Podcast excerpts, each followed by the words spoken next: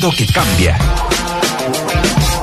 Súper contenta de hacer esta entrevista. Como siempre hemos dicho, estamos dedicando el espacio también a que todos y todas conozcamos a quienes forman parte de la Convención Constituyente más en detalle. Y hoy en particular vamos a hablar con una mujer que me ha tocado la eh, que me ha tocado entrevistar, la conozco desde hace un tiempo, no solamente por su compromiso con el medio ambiente, también con los pueblos originarios, abogada de Modatima, constituyente electa por el Distrito 23. Manuel Arroyo, ¿cómo estás?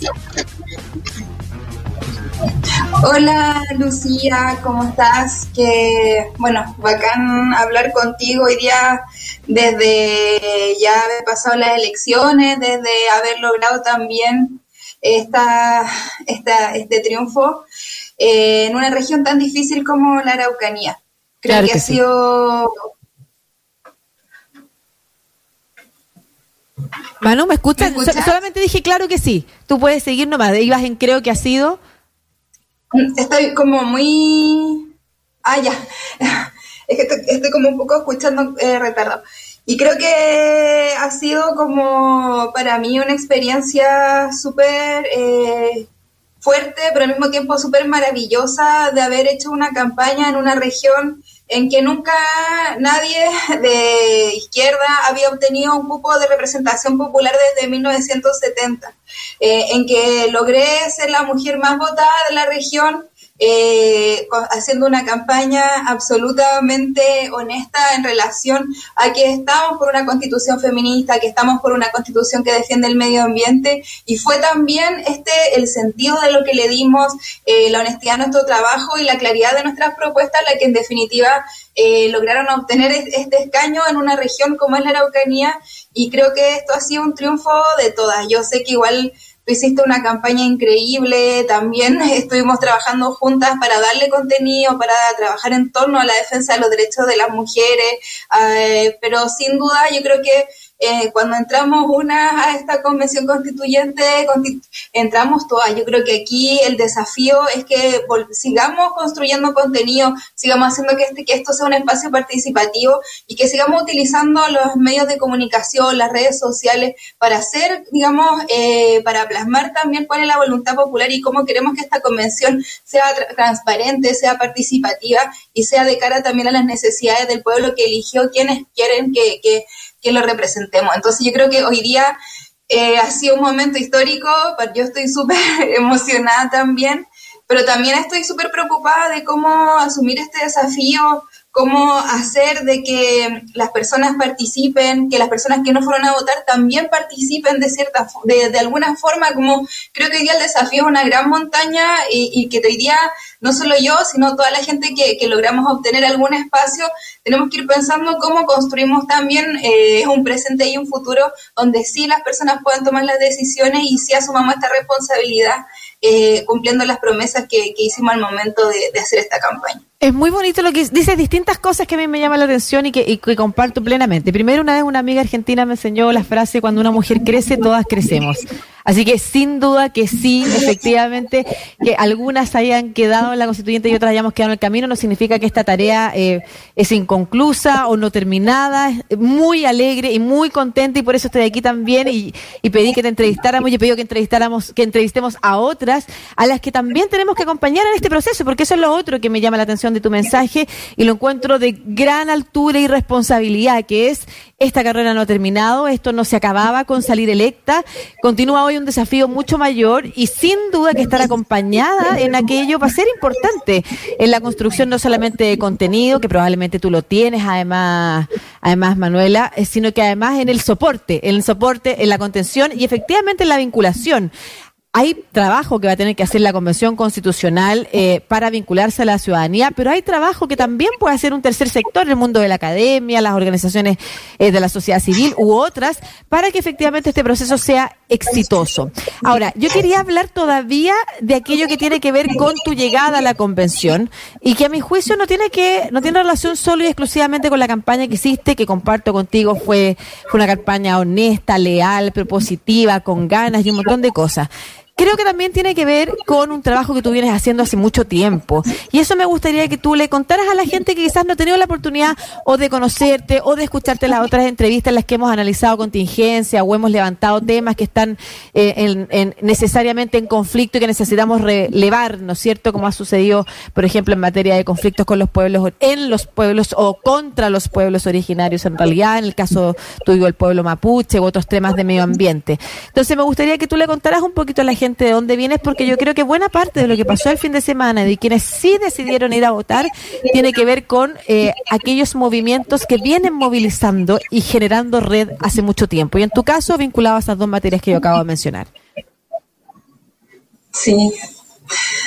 Yo primero quiero reivindicar a la gente que nos echaron del colegio, que nos han echado de las pegas y que siempre hemos tenido como conflictos con situaciones. Mira, mi campaña, eh, detrás mío está mi hermana. Mi hermana tiene un doctorado en matemáticas, eh, trabaja y, en Francia, es sequísima y le echaron de todos los colegios del universo terminó con exámenes libres porque así era como que se portaba demasiado mal. A mí me echaron de dos, que siempre estuve condicional. Eh, de verdad, así era, me de hecho, yo tuve en la defensoría me echaron por decir que la fiscalía había racismo, me trataron de lo peor, eh, también me echaron de línea de H cuando estaba amigo, eh, y, creo que, eh, cuando todavía está amigo, perdón, que hoy día también lograr este respaldo como popular y este respaldo también de estar en los medios de comunicación y de que las personas que dijimos, oye, en verdad esto está mal, y que hemos tenido como una forma de ser distinta, a, como al, deber ser siempre, ¿cachai? Hoy día tenemos la oportunidad también de decir, mira, ¿sabéis qué? Yo eh, estoy por, por el derecho al agua, estoy por cambiar este modelo, pero al mismo tiempo soy una mujer que puedo ser doctora en derecho, que puedo hacer mi tesis, que puedo ser eh, parte de quienes escribimos la constitución, pero al mismo tiempo también puedo estar en una marcha, también puedo estar en un tragún, también estoy compartiendo con mis amigas eh, las situaciones cotidianas que vivimos como mujeres, entonces yo creo que hoy día también quiero reivindicar no solamente mi candidatura, sino como de esta expresión popular de personas que, que hemos construido una vida distinta también como a la institucionalidad. Y creo que hoy día ha sido también súper hermoso ver cómo los espacios como tradicionalmente eh, como institucionales, de aquellos hombres, gentes como todas que eh, nos gobernaron durante 30 años, se demoraron en, sí mismos y quienes somos personas que venimos desde el esfuerzo, desde el trabajo, desde la consecuencia, hoy día estamos en posición de, construir propuestas como eh, para llegar así como rasgar las pieles y, renacer de nuevo en, en muchas cosas. Y en ese contexto como que yo eh, llegué a la Convención Constituyente porque he trabajado desde hace muchísimos años en organizaciones populares.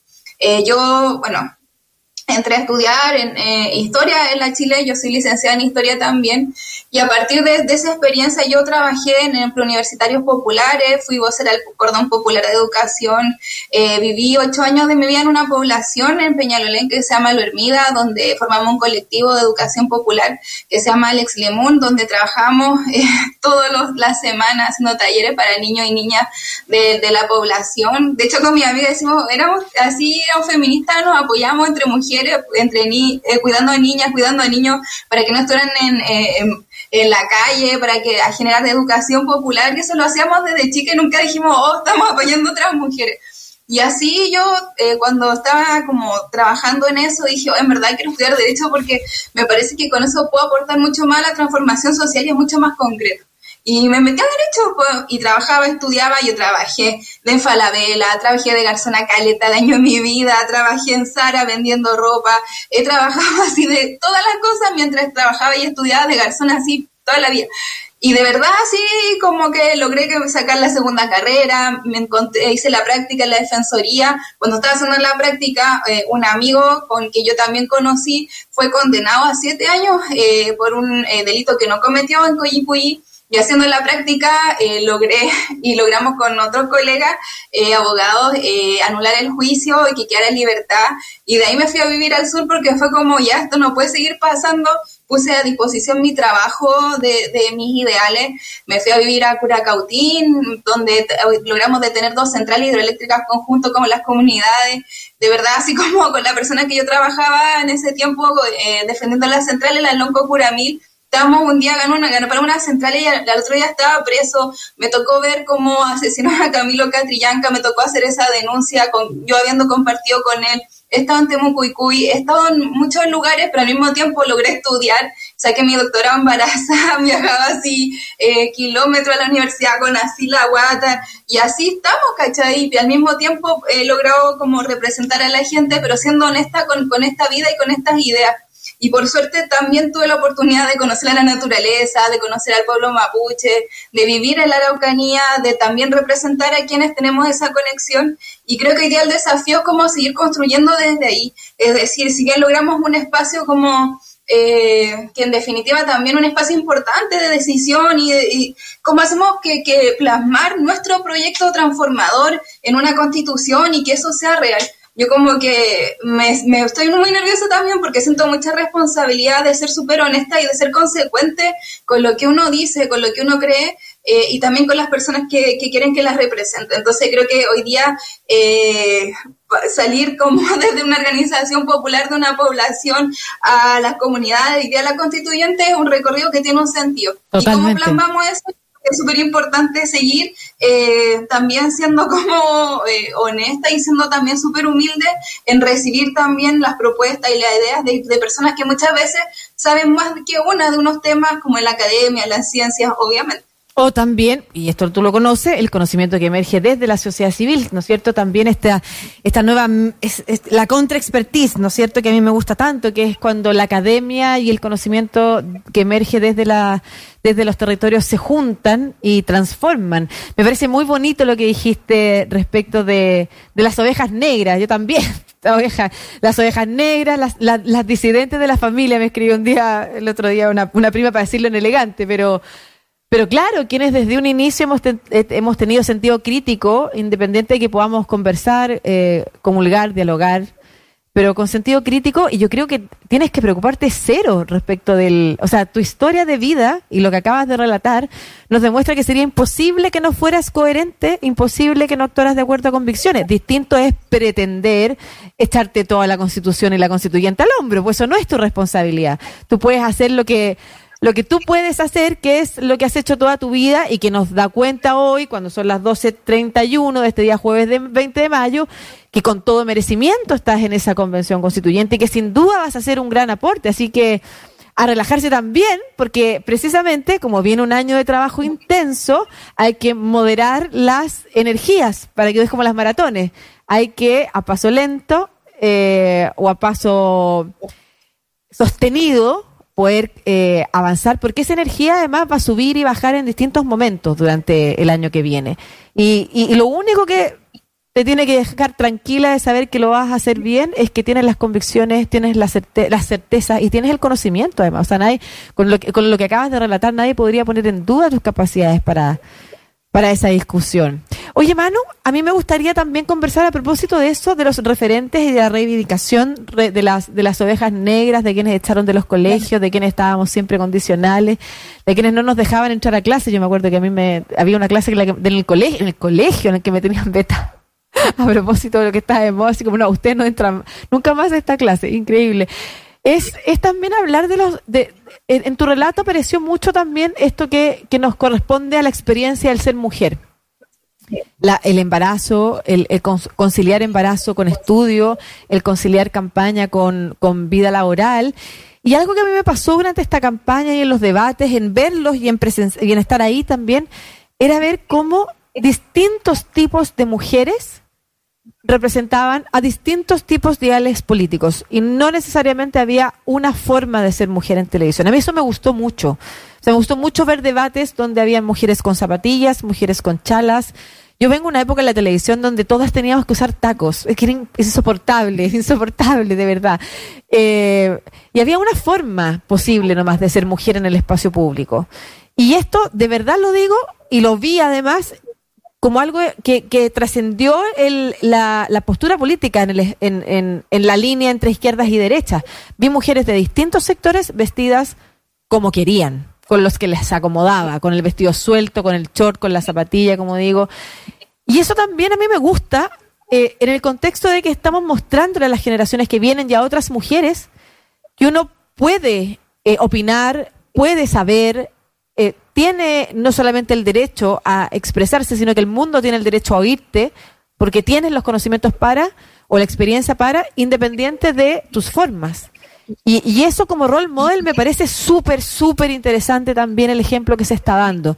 Entonces me gustaría un poco que te explayaras también sobre eso, sobre, sobre el ser mujer, el estar en la palestra, en la tribuna y, y servir de modelo de rol para otras que vienen creciendo, u otras que pueden ser mayores o, estar a la par, generacionales con uno, pero pero que han venido creciendo en un espacio donde te, se, se, te decía de qué forma tenías que ser para ser exitosa.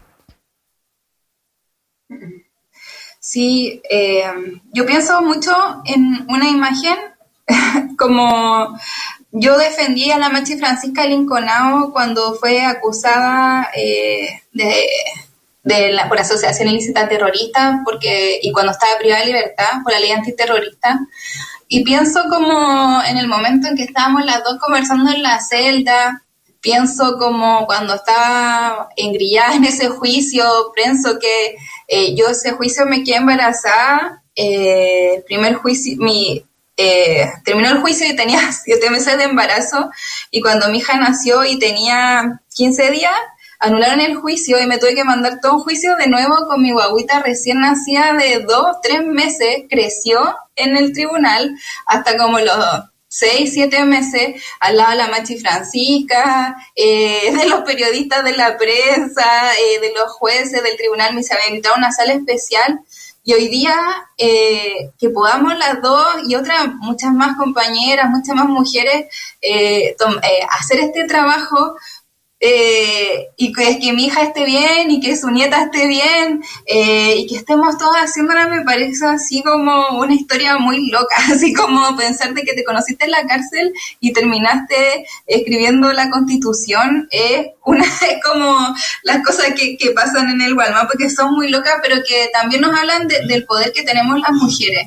Y, y, creo que para poder llegar hoy día eh, a estar acá para mí también significó como abordar y muchos desafíos que significaron ser mamá y trabajar, ser mamá y estudiar y ser mamá y meterme en política y decidir también como, bueno, eh, estoy con mi hija en esto y tuve que hacer mi campaña con mi hija al lado mucho rato, como en los volanteos, no sé, voy ahí en el celular, yo así sintiéndome pésimo, pero ya filo, decía, ya esto se va a acabar, y como todas las dificultades y las realidades que vivimos las mujeres. Y creo que, que hoy día eh, es súper significativo que las mujeres fuimos mucho más votadas que los hombres eh, y que en definitiva como que superamos incluso como la pelea se buscó como para equiparar y en definitiva lo que hizo fue como abrir una llave que, que hoy día está desbordando como la paridad misma. Y creo que, que, hoy día lo importante es que podamos plasmar así como dentro de, de no solamente de la constitución, sino de, desde todos los procesos políticos que estamos viviendo, desde los gobiernos locales, eh, la protección de, de, la igualdad real entre mujeres y hombres, que en definitiva es la base del feminismo. Y eso también significa como proteger la realidad eh, de mujeres que, que también son distintas. Yo eh, recibí mucho apoyo también de mujeres campesinas, de mujeres mapuches, que, cuya forma de vivir es súper distinta a las mujeres de la ciudad, cuyas eh, necesidades, cuyos requerimientos, cuya forma de comprender el mundo es súper distinta. Creo que también tenemos que pensar no solamente como en una constitución que represente como a las mujeres que son de la ciudad, las mujeres que, que, que quieren vivir como en el mundo del trabajo y de cierta forma de seguir como ese camino. La que ¿cachai? Eh, pero que también respetar a aquellas mujeres que quieren estar en el campo, a aquellas mujeres que en verdad quieren trabajar en la casa y construir desde ahí, a mujeres que no quieren verse sometidas al mundo del trabajo, pero también respetar y protegernos entre mujeres que sí decidimos salir a la calle y tuvimos la oportunidad de trabajar. Y creo que hoy día eh, el feminismo también nos habla de entendernos desde otra forma, de construir debates desde otra forma. A mí como que típico que así vaya a, foro y los hombres, cuatro mil horas hablando así de ellos mismos y dice no sé qué, y la mujer de repente tres frases nos arreglamos y tenemos una forma de comprendernos distinto. Yo creo que eso va a primar hoy día y que eso debe ser como el reflejo de, de, construir desde otra perspectiva. Y, y, yo estoy muy contenta de que hoy día ya entre mujeres que somos feministas estemos conversando en la constituyente, hay distintos grupos, distintas miradas, pero evidentemente vamos a, aprovechar esta oportunidad histórica porque todas sabemos lo que es ser mamá, lo que es ser criar, lo que es trabajar, lo que es estudiar al mismo tiempo y lo que es vivir en un mundo absolutamente machista y violento. Entonces, si hoy día tenemos esta oportunidad, vamos a aprovecharla y vamos a representar eh, todas eh, las voces de quienes se dieron el esfuerzo de el sábado elegir a las mujeres feministas como la gran mayoría de las mujeres que, y de grupos que, que están en la Constitución. Así es, y fueron las mujeres votantes las que inclinaron el voto precisamente hacia esos sectores eh, que quedaron mejor representados en, en, esta elección. Así que estoy segura que lo vas a lograr, Manu. Te admiro profundamente. Me encanta haber tenido esta oportunidad de conversar contigo antes y después. Eh, estoy segura que necesitas y mereces un tiempo también de recuperar energía. No voy a decir descanso porque cada uno vive su manera de recuperación de energía de formas distintas, pero pero se viene un largo desafío y vas a contar con este espacio. La USACH Constituyente también tiene un tiene una nueva plataforma de acompañamiento también eh, para el proceso de discusión y de diálogo. Estoy segura que vas a cumplir un gran rol, así que mis mayores eh, felicitaciones. Admiro tu fortaleza, lo que has relatado acá. Me imagino que ha dejado sorprendido y sorprendida a muchos. A mí no, te vengo conociendo hace un rato, así es que y, y, así es que nada, transmitirte la admiración nomás y, y las ganas de que sepas que mucha gente está detrás, eh, no, esperando que tú hagas algo por nosotros, sino que apoyándote en este camino. No estás sola, eso lo sabes. Un abrazo gigante, Manu, Manuel Arroyo, abogada de Modatima, constituyente electa por el distrito 23. Gracias. Chao, que estés bien.